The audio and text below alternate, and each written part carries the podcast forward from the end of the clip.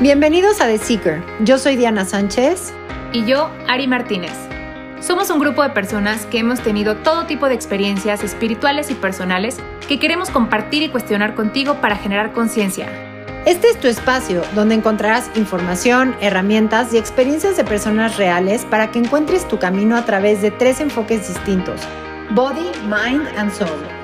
¿Quién es The Seeker? The Seeker somos tú y yo y todos los que estamos en una constante búsqueda y que nos gusta cuestionar todo.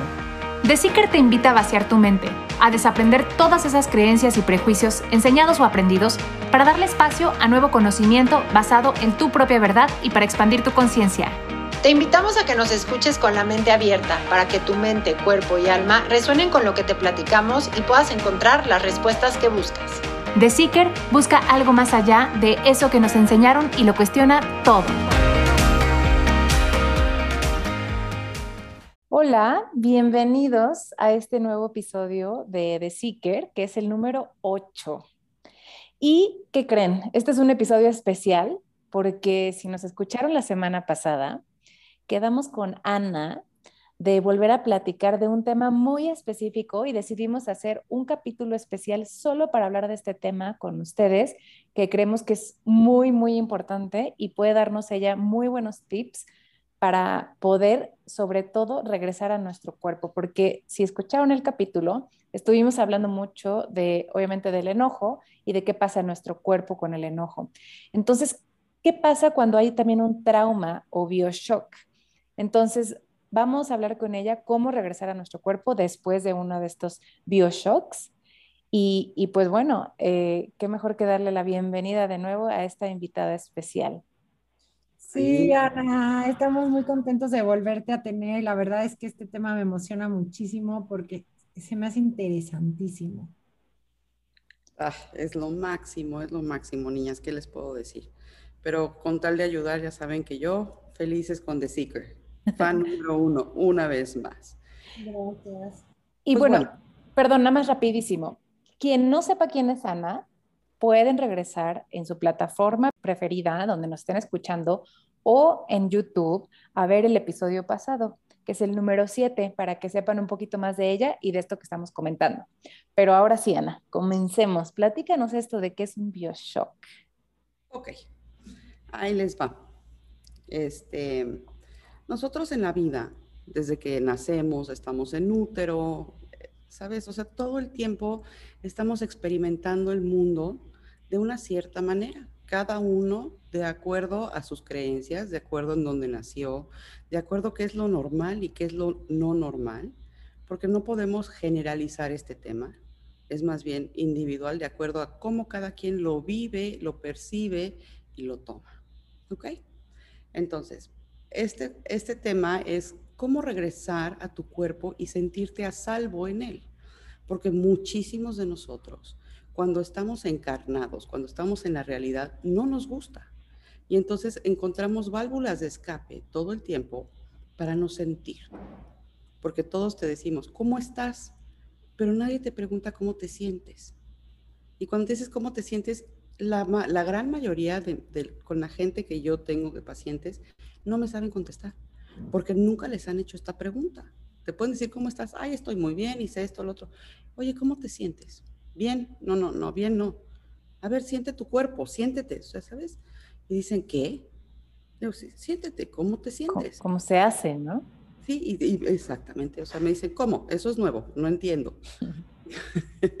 Entonces, e, eso es lo primero que tenemos que, hacer como súper importante y relevante en este tema porque les voy a explicar qué pasa. Nosotros tenemos, como seres humanos y como cualquier ser viviente, nuestro principal objetivo es sobrevivir, ¿ok? O sea, después ya lo después es lo de menos. Pero aquí lo vamos a hacer todo lo posible e imposible con tal de estar en la vida. Y todos nosotros tenemos este instinto animal, un instinto en el sistema límbico que es antiguísimo. Entonces, cuando viene algo que está, que nosotros lo percibimos como que viene a quitarnos la vida o estamos en peligro, actuamos de un instinto animal, ya sea, como dicen, ¿no? Correr, luchar, Este, también puedes esconderte o puedes hacerte como bolita y esperar a que pase todo esto. Pero este es un instinto que lo tenemos todos, todos. Entonces, cuando viene algo que nosotros decimos, ni siquiera lo decimos, eh, viene en inmediato porque ya lo traemos, ¿sí? Decimos, mi vida está en peligro, ya sea, imagínate que viene el león, o corro para que no me agarre, o, lucho porque yo puedo con él, o sea, me hago el muertito. Y, espero, y espero que este no se dé cuenta que estoy vivo porque yo no quiero que me maten, no quiero comida por un león, ¿ok?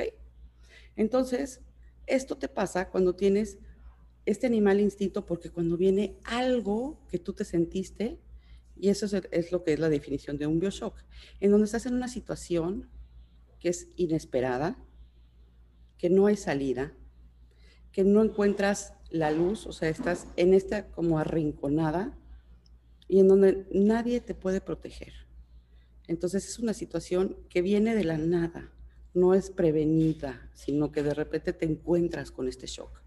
Y entonces es, o sea, yo, a mí nunca me ha pasado, pero gracias a Dios, pero si, si viene un asalto, por ejemplo, muchos te pueden decir, yo voy a hacer esto, yo voy a hacer lo otro, pues no sé, en el momento que te hacen, te ponen una pistola, no sabes cómo vas a reaccionar, ¿cierto? ¿Y qué sientes? Pues es inesperado, es algo que vino, que estás en peligro, que no encuentras una salida, entonces tu cuerpo va a hacer algo para poder protegerse de ese evento. Y te digo, un asalto y es una cosa terrible, pero como hablamos en el capítulo pasado, puede ser que como un bebé, como un niño de dos, tres años, mamá te deja en la escuela y en vez de llegar la primera, llega la última. Y ya tú tienes todo este pensamiento de mamá le estorbo, este, no soy útil, este, mamá me quiere abandonar. Y mamá ni se cuenta, se dio una vez más, ¿no? O sea, ella nada más hubo un poco más de tráfico y pues le ganó. Pero este niño ya, tú, ya tiene eso, entonces viene esa parte de sobrevivir, ¿sí? ¿sí? Entonces, ¿qué pasa? Entonces después pasa mucho tiempo y tú dices, ay, ni me acuerdo, pero el cuerpo tiene memoria. Y a pesar, a través del tiempo, se empieza a reaccionar tu cuerpo de una manera específica ante ciertos eventos cotidianos, ¿sí? O sea, no estamos hablando del bioshock porque el bioshock viene y es una emoción que no es, que no puede ser solucionada. Entonces esta emoción se queda en tu cuerpo atorada, ¿sí? Este abandono, rechazo, no me quieren, por decir algo, ¿no? Entonces empieza a pasar el tiempo, pasa el cuerpo, y entonces el cuerpo se empieza a adaptar, y ojo, ojo con esto, adaptar a esta parte cotidiana como un instinto animal. ¿ok? Entonces todo el tiempo estamos a la defensiva, estamos viendo para todos lados. La gente que tiene insomnio, bueno, pues pasó algo mientras dormían, que vino inesperado, que puede ser un temblor, ¿sabes? O sea, que estaban dormidos, se, movió la cama y sintieron pánico. Entonces, la gente, por ejemplo, que, que tiene insomnio, pues tienen miedo a bajar la defensa porque si, si no estoy al, al, al 100% atento, entonces, ¿qué me puede pasar? Y acuérdate que lo que queremos es sobrevivir. Entonces, no podemos tener ese descanso porque vino algo que alteró nuestro cuerpo y es, este, y es algo que lo tienes y no entiendes por qué no duermes, ¿no? Dices, óyeme, pero pues no tengo nada, pero viene a la noche y me entra el pánico. Y puedes llegar, como te digo, pudo haber sido un terremoto, pudo haber sido, no lo sé, o sea, no me voy a poner a poner los detonantes porque no acabaríamos, ¿no? pero viene algo y este cuerpo, esto es lo más importante, sigue en ese estado de fight or flight todo el tiempo. Y pareciera que tenemos ojos atrás para ver quién nos está siguiendo y volteas y, no descansas o el control, ¿no? Entonces, este, yo tengo que controlar a mis hijos, tengo que controlar mi casa, porque si no lo hago yo, nadie lo puede hacer bien. Algo pasó inesperado, entonces no sentiste control, sentiste que no tenías piso, que te sentiste perdida, entonces de ahora en adelante yo voy a hacer esto en mi cabeza, en donde todo voy a tener predecido, controlado para que no me vuelva a pasar. Mm. ¿Vamos bien? sí. Ok, buenísimo. Entonces aquí el problema es que se vuelve algo cotidiano. Y el problema es que ya no tienes que sobrevivir. O sea, esto fue un evento en donde sí actuó así tu cuerpo. Pero como esa emoción que no pudo ser solucionada y sigues emoción dentro de tu cuerpo, sigues actuando de la misma manera. Y entonces, ¿qué pasa? Se vuelve un síntoma. Y cuando se vuelve un síntoma, entonces el mundo lo ves como un enemigo, porque el mundo me hizo algo. Entonces yo tengo que defenderme del mundo. Aquí eh, es esta parte en donde decimos, qué curioso es que algo que tenemos como instinto animal que nos puede salvar de una situación, al mismo tiempo se puede volver nuestra personalidad. Es un arma de doble filo. ¿Sí? Entonces, te vuelves cuando es un síntoma, entonces ya te relacionas con él y dices, es quien soy. Wow, no, sí. Sí. Entonces ahí viene el PTSD, etcétera, etcétera, en donde tienes algo muy fuerte o que fueron la guerra o, o tienes un, un, abuso sexual o, o, pasas por un terremoto, un, un problema de naturaleza fuerte. Y entonces tu cuerpo, acuérdate, se hace síntoma y ese síntoma entonces dice, ya no soy Ana, yo soy el síntoma. Entonces ya se olvidó que quién eras tú antes de ese problema.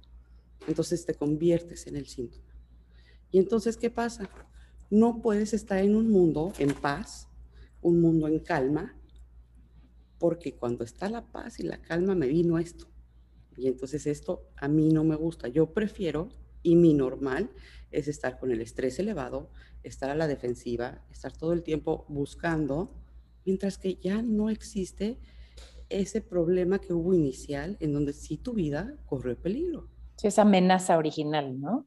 la amenaza ya no está, pero sigues así. Yo les puedo dar, o sea, a mí, este, la gente que ha estado conmigo en terapia, a mí me encantan las metáforas o las historias porque se me hace una forma muy linda de hacer terapia y se les queda, ¿no? Es más fácil de digerirlo o de tenerlo presente a que te digan un chorro de cosas que luego no entiendes. Y les voy a explicar una cosa. Miren, este, hay un libro increíble que se llama El arte de escoger. Y aquí te dice una cosa bien interesante acerca de los zoológicos.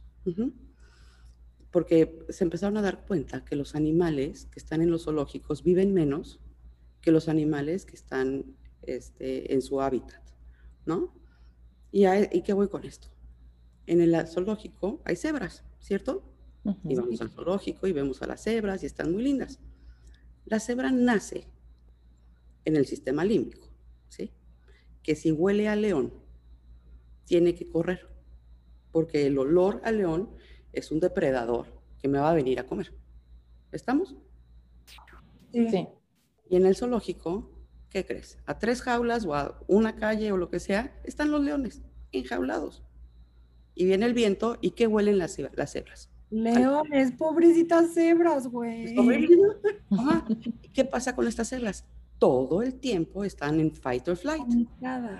Y nunca llega el león. Imagínate. Pero es algo que lo tenemos como instinto natural animal. Entonces, con ese ejemplo, que es como muy fácil de relacionar, imagínense que, es en nosotros. Entonces ya no es vivir la vida, sino que tengo que estar, ahí viene el peligro, ahí viene el peligro, y no llega. Entonces, ¿qué tipo de vida tenemos nosotros? ¿Y qué pasa ahí? Entonces nos desencarnamos de nuestro cuerpo.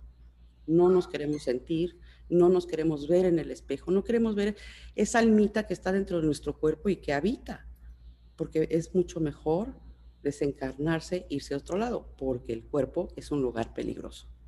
Entonces preferimos estar en otro lado, en la cabeza, ser personas racionales, ser personas calculadoras o cuando ya también en el, en el cerebro tienes muchísimos problemas, de es lo mismo, entonces te desencarnas totalmente y son las personas que ya están en psicosis, que están, sabes, ya ni siquiera pueden estar en la cabeza ni en el cuerpo, ya se salen.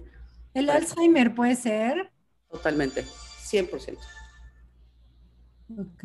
Y ahora, ¿cómo, cómo poder regresar a nuestro cuerpo una vez que podemos identificar que estamos en ese modo de, de, de luchar o correr, ¿no? O sea, de pelear o correr y que ya estamos en ese constante como nivel de estrés ¿no? Que yo creo que es el estrés, ¿no? Básicamente en el que estamos viviendo. Y el estrés que te está causando, te está causando un desgaste. Exacto. Pero como no lo sentimos, ¿sabes? O sea, cuando digo, a ver, niñas, tóquense los brazos, apriétense, siéntanse, ¿no? O sea, tócate los pies, que estén en la tierra, que es bien diferente.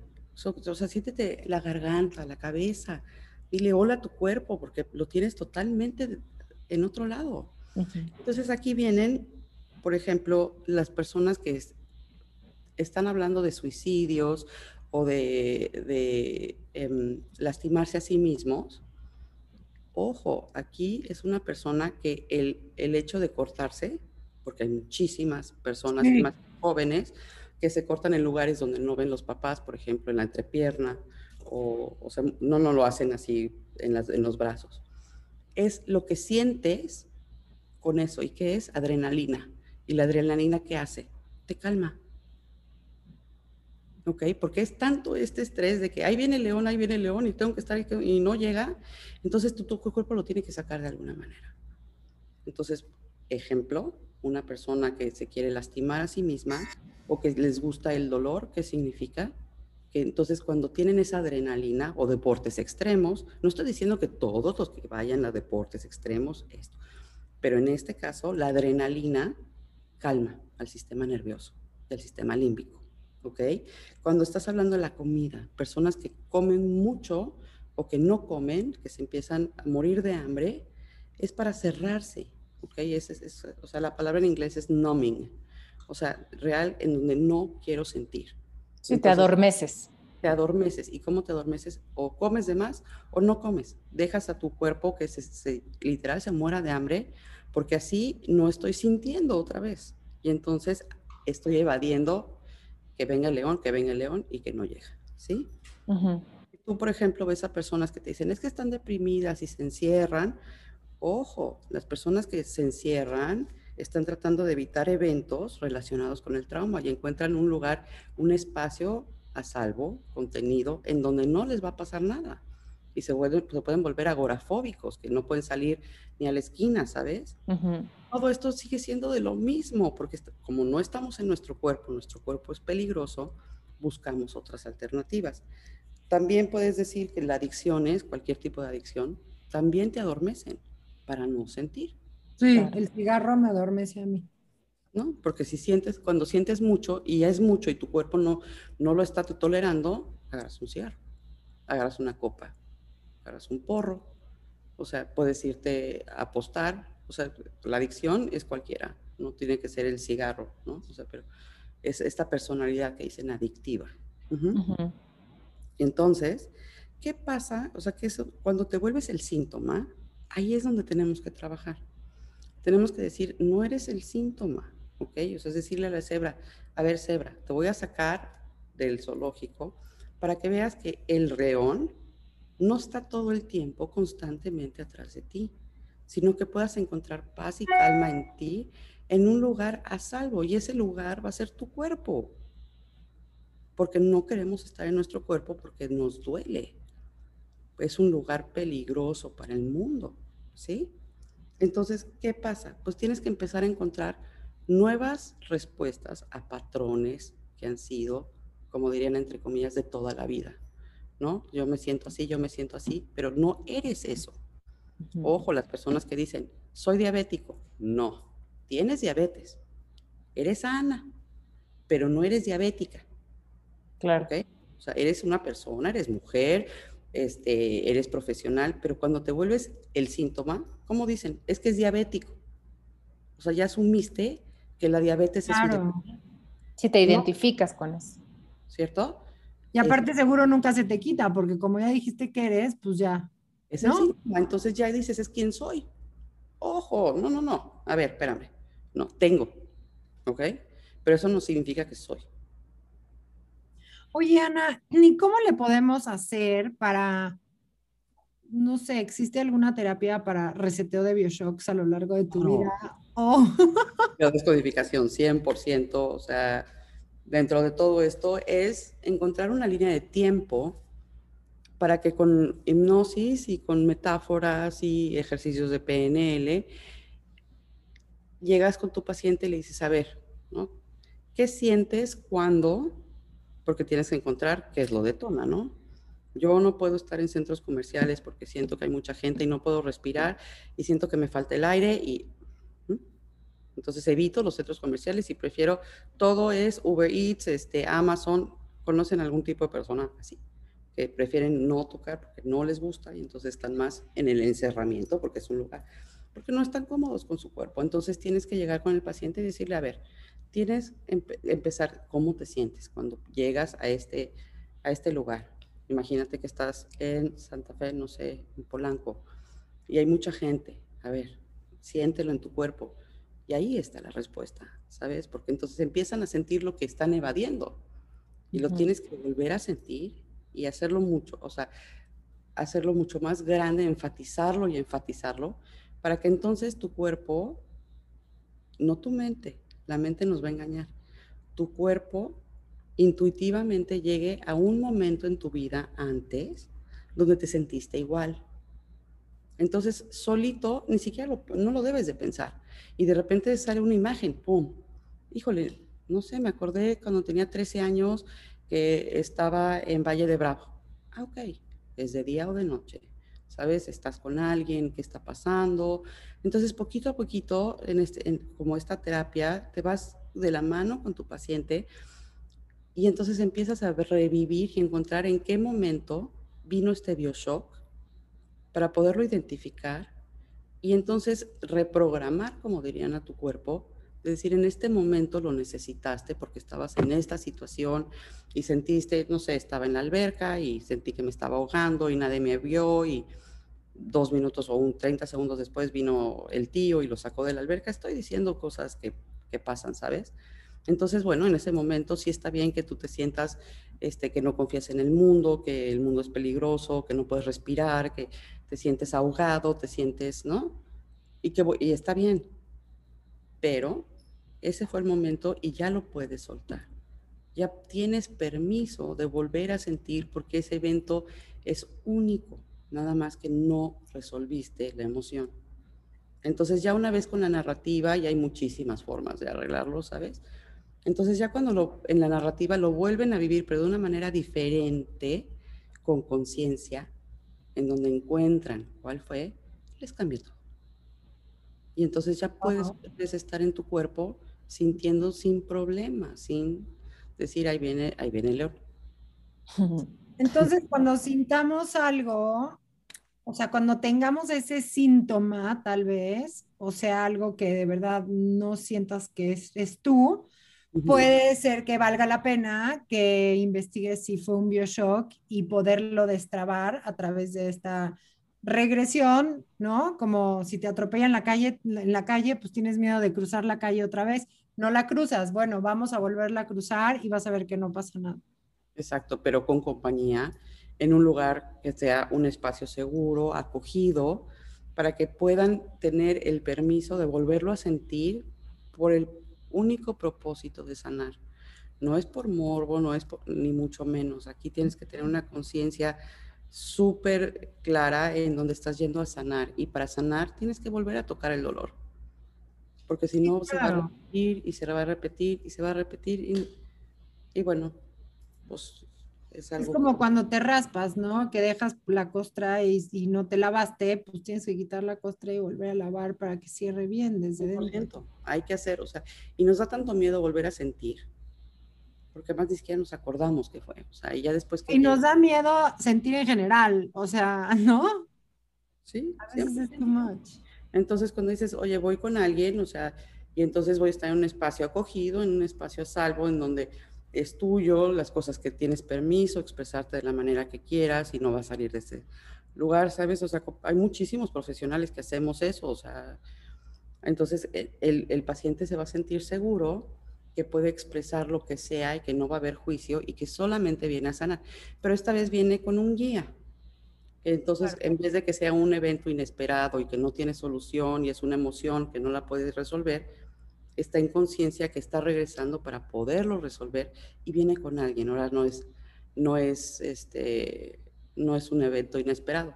Con, eh, cuando estudié, les quiero platicar esto, que eh, mi maestro Christian Flesch, que es el padre de la biodescodificación y yo estudié con él, nos estaba contando un caso que a mí se me quedó súper pegado, ¿no? Dijo, es que yo tenía un paciente, pero no, no especificó, ¿no?